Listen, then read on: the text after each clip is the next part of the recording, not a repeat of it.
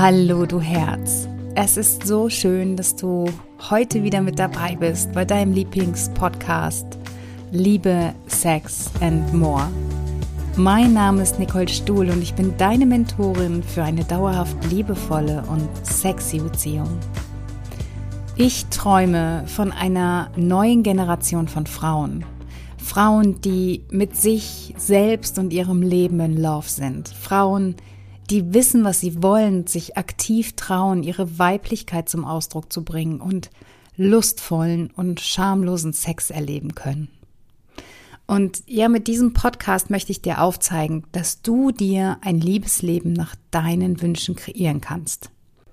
Und egal, wo du jetzt stehst, alles, was es braucht, ist eine Entscheidung. In dieser Episode möchte ich mit dir darüber sprechen, wie du die Intimität mit deinem Partner am Leben erhältst und das, obwohl ihr Kinder im Haushalt habt. Ich erkläre dir, wie das gut funktionieren kann, was du wissen musst, damit ihr beide euch auch dabei entspannen könnt und ich gebe dir drei Tipps, um die Umsetzung für euch so einfach wie möglich zu machen.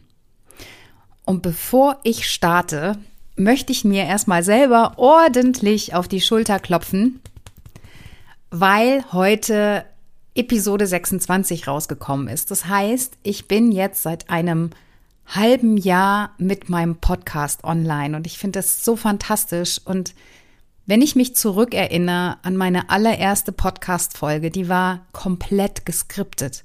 Ja, also, falls du da noch mal Lust hast reinzuhören, hm, ich, ich nenne das die Märchenerzählerstimme, weil das war einfach komplett, also ich habe das alles erarbeitet und ich habe es aber in dem Moment vor dem Mikro einfach abgelesen und das bin nicht ich, weil ich habe mir damals vorgestellt, wenn ich einen Podcast hoste, dann setze ich mich vor das Mikrofon und quatsch einfach rein. Okay, so ist es jetzt nicht gekommen, weil so eine Podcast-Episode ja doch noch ein bisschen mehr verlangt. Also mir ist es wichtig, dass ich dir so viel Wissen wie möglich in diesen 30 Minuten übermitteln kann. Und natürlich recherchiere ich im Vorfeld ganz viel. Eins meiner Hobbys ist es halt zu lesen und ich fasse mein ganzes Wissen immer auf dieses Thema zusammen und bin jetzt einfach dazu übergegangen, dass ich mir immer Mindmap fertig habe. Und ähm, du kannst dir das so vorstellen, ich stehe jetzt gerade vor dem Mikrofon und gucke auf mein Mindmap. Und ja, heute geht es halt um, ja, wie du es hinbekommst, ne? dass ihr trotzdem noch sexuell aktiv seid, obwohl die Kinder im Haus sind. Und dann habe ich halt ganz viele Unterpunkte, die ich besprechen möchte. Und so gehe ich halt grundsätzlich in meinen Podcast-Folgen vor. Und das macht mir so viel Spaß und ich, ja, ich freue mich, dass ich wirklich im November den Startschuss gegeben habe und gesagt habe, es wird einen Podcast geben und das seitdem durchziehe. Und ich freue mich so sehr, ja, dass es jetzt schon ein halbes Jahr diesen Podcast gibt und dass du zuhörst und es macht mich über, überglücklich, dass ich mein Wissen hier mit dir teilen darf und dass es auch so gut angenommen wird. Also ich danke dir von Herzen, dass du diesen Podcast abonniert hast, dass du jede Woche reinhörst und möchte einfach nur noch mal kurz ähm, auffordern oder dich auch einladen, mir gerne Themenwünsche zuzuschicken. Ich bin gerade verstärkt auf der Suche nach Interviewpartnern und die kommen. Du darfst dich schon drauf freuen, die kommen. Ähm, das ist halt immer so mit den Terminen so ein bisschen abstimmungsbedürftig und äh, da ist aber einiges in Planung und das werden mega Folgen werden. Da freue ich mich schon ganz besonders drauf. Und heute geht es darum, wie du die Intimität aufrechterhältst, obwohl ihr mittlerweile vielleicht ein, zwei, drei oder mehrere Kinder habt und das vielleicht nicht mehr so regelmäßig vonstatten gehen kann, wie du es dir vielleicht wünschen würdest. Und den allerersten Tipp, den ich dir mitgeben möchte, und wenn du Mutter bist, dann weißt du ja bereits, dass das Zauberwort Zeitmanagement, auch wenn es sehr theoretisch klingt, das aber ganz, ganz viel Entspannung in deinen Alltag bringt. Weil wenn du genau weißt, zu welchen Zeiten du deine Kinder irgendwo hin transportieren darfst, sollst, musst, wie auch immer, ähm, dann, ja, dann ist einfach irgendwie so viel mehr Routine möglich und du siehst, wo du für dich Pausen einbauen kannst. Und ja, das gilt natürlich auch für ähm, die sexuelle Intimität mit deinem Partner. Wenn du weißt, wann ihr Zeit habt, um euch zwei zu vergnügen, ja. Also die besten Zeiten sind natürlich vormittags, wenn die Kinder in der Schule sind. Oder wenn sie bei Freunden irgendwie die Nacht verbringen, was ja auch häufig vorkommt. Und wenn du mir jetzt sagst, okay, also ich habe einen Job von 9 to 5 und oder ich bin vormittags immer im Büro, das geht nicht, dann stimme ich dir zu. Und ich kenne ganz viele Frauen, mit denen ich spreche, Kundinnen und auch im Bekanntenkreis, die mittlerweile mindestens ein oder vielleicht sogar zwei Tage im Homeoffice sind und die Männer ebenfalls. Und ja, ich, ich weiß aus eigener Erfahrung, was da möglich ist. Und das ist halt so der einzige Moment, wo man halt auch wirklich mal wieder laut sein kann.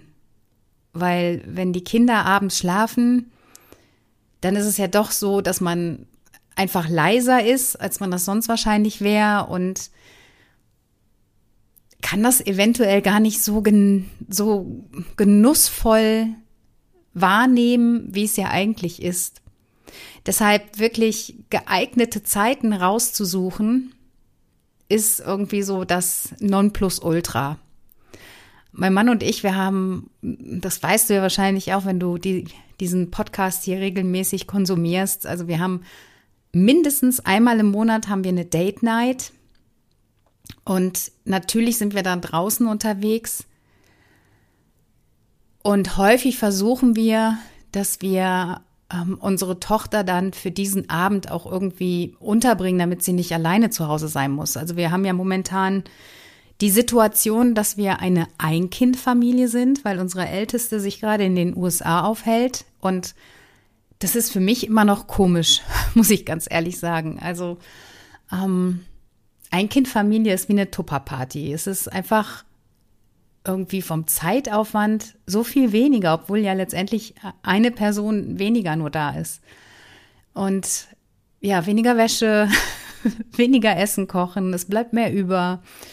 Und das sind so die positiven Effekte. Ähm, Nachteil ist natürlich, dass das Kind, das es ja gewohnt ist, mit einem Geschwisterkind irgendwie was zu machen, auf einmal alleine dasteht. Und ja, es ist einfach, ein Kind irgendwie unterzubringen bei der Oma oder bei Freunden. Anders ist es natürlich, wenn du jetzt mehrere Kinder hast. Und ähm, da ja, bleibt dir halt wirklich nur die Möglichkeit auszuweichen auf Zeiten, wenn die Kinder alle aus dem Haus sind oder wenn alle in ihren Zimmern sind und alle schlafen. Und trotzdem weiß ich aus eigener Erfahrung und natürlich auch von meinen Kundinnen, dass wenn ihr Sex habt und die Kinder sind anwesend, dann können ganz, ganz viele Frauen einfach nicht abschalten, weil sie permanent im Hinterkopf Angst haben oder Sorge haben, dass die Kinder sie vielleicht irgendwie überraschen, dass jemand reinkommt. Und glaub mir, es gibt nichts peinlicheres, als wenn ein Kind oder Kinder euch beim, beim Sex erwischen. Und ähm, es gibt ja diese Serie Modern Family, genau, mir fiel gerade der Name nicht ein. Und äh, da haben mein Mann und ich so gelacht, weil da, da, gibt es, ich weiß jetzt nicht, wie sie heißen, Phil, glaube ich, heißt er und seine blonde Frau, die haben drei Kinder und ähm, die gehen halt, haben sich angewöhnt, ähm, tagsüber, auch wenn die Kinder im Haus sind, ins Schlafzimmer zu gehen. Und das schlimmste Geräusch für die Kinder ist, wenn der Schlüssel im Schlafzimmer Türschloss umgedreht wird, weil sie dann wissen, was ihre Eltern machen. Und ja, in der Folge, die ich meine, haben dann die Kinder irgendwie Kopfhörer auf und drehen die Musik ganz laut oder stürmen aus dem Haus, weil sie es so schlimm finden, die Vorstellung, dass ihre Kinder, äh, ihre Eltern, ihre Eltern intim sind. Und ja, niemand will wissen, was die Eltern tatsächlich so treiben oder nicht treiben. Und es ist doch so natürlich. Also die Kinder wären nicht da, wenn ihr nicht irgendwann sexuell zueinander gefunden hättet. Und es gibt Kulturen, ähm, ja, die Wüstenvölker, ja, die Beduinen, die haben Zelte, ein Riesenzelt, wo alle übernachten. Und auch die haben Sex, die haben Kinder, die haben Nachwuchs. Das heißt, die haben auch Wege und Möglichkeiten gefunden. Und das Gleiche kann dir und deinem Partner auch gelingen, wenn ihr euch da ein bisschen drauf einlasst und vielleicht andere Zeiten wählt, als das normalerweise der Fall ist.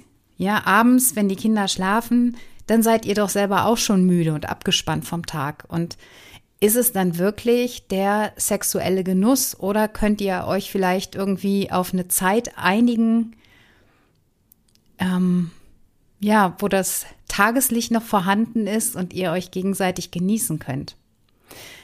Also schau mal, wo du da Wege und Mittel findest, dass die Kinder vielleicht bei Freunden oder beim Sport sind und ihr dann diese Zeit für euch nutzen könnt. Also ich weiß noch, als meine älteste Kinder sind ja sechs Jahre auseinander, als die noch im Kindergartenalter waren, da gab es immer einen Oma-Tag. damals waren es noch Oma und Opa. Und da waren die Kinder aus dem Haus und da haben mein Mann und ich versucht, dass wir beide irgendwie ein bisschen früher, ein bisschen zeitiger Schluss machen und noch so ein Schäferstündchen einlegen können. Und das war einfach total schön, weil wir noch nicht so, so abgespannt vom Tag waren. Und genau das möchte ich dir mit auf den Weg geben. Und der zweite Tipp, den ich dir mitgebracht habe, ist, dass du weiterhin mit deinem Partner im Gespräch bist. Also, dass ihr wirklich Zeiten findet, wo ihr beide ganz privat und offen sprechen könnt, weil das so oft im Alltag verloren geht, dass ja, dass irgendwie die, die Bedürfnisse der Kinder so überwiegen und sich das Paar verliert. Und ihr beide als Paar seid ja genauso wichtig. Und es ist wichtig, dass ihr auch über sexuelle Themen euch nach wie vor austauschen könnt, weil also alleine nach der ersten Geburt, da verändert sich so viel in der körperlichen Wahrnehmung. Und ach, da gibt es so viele Geschichten, die ich erzählen könnte, wie Männer auf einmal keine Lust mehr verspüren, weil sie bei der Geburt anwesend waren und weil sie das ja in gewisser Form auch verstört hat. Und sie möchten ja nicht, dass die Frauen Qualen erleiden muss. Und indirekt wissen sie, dass sie dafür verantwortlich sind, mitverantwortlich sind und ähm, möchten der Frau halt dieses Leiden ersparen. Und wenn ihr jetzt nicht offen darüber sprecht, dann könnt ihr das auch nicht ändern. Und als Frau ist es ja so, wir haben ja kein Gedächtnis für Schmerzen. Wenn wir das hätten, dann hätten wir nicht mehrere Kinder, sondern würden nach dem ersten spätestens aufhören. Aber es gibt kein Gedächtnis für Schmerzen. Also erinnere dich mal an die letzten starken Kopfschmerzen, die du hattest. Die wirst du jetzt nicht mehr so wahrnehmen können. Du weißt schon noch, dass das Schmerzen waren, aber wo genau der Schmerz saß und wie intensiv der war, dafür haben wir kein Gedächtnis. Und ja, es ist halt so wichtig, darüber zu sprechen. Und ich weiß noch, dass meine Hebamme uns damals darauf aufmerksam gemacht hat, dass es wichtig ist, dass man, ähm, wenn die Männer mit in den Kreissaal kommen, dass sie dann vielleicht eher so am Kopfende der Frau bleiben, weil viele halt kein Blut sehen können und ja, dass es ähm, manche Männer auch vom, vom Sex abturnt und so weiter und so fort. Und mein Mann, der ja auch einen medizinischen Hintergrund hat, weiß ich noch, der war überall, aber nicht am Kopfende und hat sich alles genau angeguckt und ähm, ja. Und ich habe nur gedacht, so, oh Gott, oh Gott. Aber es ist zum Glück nichts passiert. Also ja, no comment. So, ähm, Kommunikation. Tut euch selbst den Gefallen und bleibt im Gespräch. Sprecht offen und ehrlich über euer Empfinden, über eure Wünsche und dann werden sich Wege und Mittel zeigen, dass ihr beide ganz entspannt Zeiten genießen könnt, nur zu zweit. Und das Dritte, was ich dir als Tipp mitgebracht habe, ist deine Kreativität. Und ich finde, das ist das A und O, gerade wenn, wenn Kinder im Haushalt sind, dann dürft ihr wieder kreativ werden, so wie ganz am Anfang. Da könnt ihr neue Positionen ausprobieren. Ihr könnt neue Orte ausprobieren. Es muss ja nicht immer im Schlafzimmer zum Koitus kommen. Ja, es kann ja auch ähm, beispielsweise auf einer nicht einsehbaren Terrasse stattfinden oder auf dem Balkon oder im Badezimmer, wo auch immer, wirklich werdet kreativ, findet Möglichkeiten, wie ihr sexuell aktiv bleiben könnt. Und die Tür, wenn das für dich ein, ein, Thema ist, dass du Angst hast, dass die Kinder irgendwie in den Raum reinplatzen könnten, während ihr dabei seid. Ich weiß, dass das eine Bremse sein kann. Das heißt, du kannst dich nicht gehen lassen beim Sex, weil du in Gedanken bei deinen Kindern bist und bei all diesen Worst Cases, was kann alles passieren, wenn? Versuch das für dich zu eliminieren, indem du dir klar darüber wirst, was sind denn die Gedanken, die ich im Kopf habe, ja? Also das einfachste, wenn du Angst davor hast, dass die Kinder reinplatzen können, schließ die Tür ab, so wie vorhin schon in dem Beispiel von der Modern Family erwähnt das hat den Effekt, dass die natürlich wissen, dass ihr da irgendwas macht, was sie nicht sehen sollen. Und wahrscheinlich werden sie nachfragen. Und je nach Jahreszeit kannst du erzählen, dass du Geschenke für den Geburtstag, für Ostern, für Weihnachten, für einen Namenstag, für irgendwas vorbereitest. Und ähm, oder halt, dass du und der Papa irgendwie ein privates Gespräch führen wolltet und ganz in Ruhe sein wolltet. Also Kreativität ist einfach gerade, wenn Kinder im Haushalt sind, so, so wichtig und das schafft euch ja auch so viele Möglichkeiten, weil dieser ganz normale 0815 Sex, würde ich jetzt mal sagen, in der Missionarstellung, wo die Frau unten liegt und der Mann da drüber, ähm, ja, kann schön sein und auf Dauer wird es ein bisschen eintönig und Deshalb ist es ja gerade so toll, wenn ihr kreativ seid, dann kommt ihr vielleicht auch darauf, dass ganz andere Stellungen möglich werden. Also da könnt ihr euch entfalten und das für euch nutzen. Und vielleicht schaffst du dir auch ein paar Bücher dazu an zu dem Thema. Oder arbeitest mit einem Intimacy Coach, der dir ganz viele Geheimnisse verraten kann, ganz viele Wege aufzeigen kann, wie es noch vielfältiger werden kann, noch schöner werden kann. Und dass die Bremsen eliminiert werden, ist halt auch ganz wichtig, einfach damit du 100% bei der Sache bist. Weil es geht nicht darum, dass ihr irgendwie zwischendurch ein Quickie habt, sondern ähm, dass ihr euch miteinander verbindet, körperlich, und daraus wieder ganz viel Energie ziehen könnt. Weil das ist es ja, was beim sexuellen Miteinander passiert, dass ihr danach viel, viel mehr Lebensenergie habt, weil ihr sexuelle Energie freigesetzt habt. Und dieser Austausch von Körperlichkeiten ja zum einen Oxytocin auslöst und ihr dadurch einfach viel mehr Bindung verspürt, ruhiger werdet, entspannter seid, glücklicher seid. Und das ist es für mich, was, was Sex ausmacht. Und alles andere ist positives Beiwerk. Also, meine Unterstützungsaufgabe an dich Finde heraus, wann ihr vom Zeitmanagement richtig geeignete Zeiten findet für euch, um dem schön, der schönsten Nebensache der Welt zu frönen. Sprecht offen und ehrlich miteinander und seid kreativ, findet neue Positionen, neue Orte und habt einfach totalen Spaß dabei. Ich freue mich so sehr, wenn du wieder reinhörst beim nächsten Mal oder wenn du magst, auch in eine alte Folge reinhörst und wenn wir in Kontakt bleiben. Schau gerne auch mal auf Instagram vorbei. Du findest mich unter Herzenbeben. Und falls du es noch nicht getan hast, abonniere herzlich gerne meinen Podcast. Und ich freue mich über jede Bewertung, weil der Podcast dann auch leichter gefunden werden kann. Und am Ende des Tages ist Liebe das große Ganze. Es geht darum, wie viel du geliebt hast und mit wem du kostbare Momente teilst.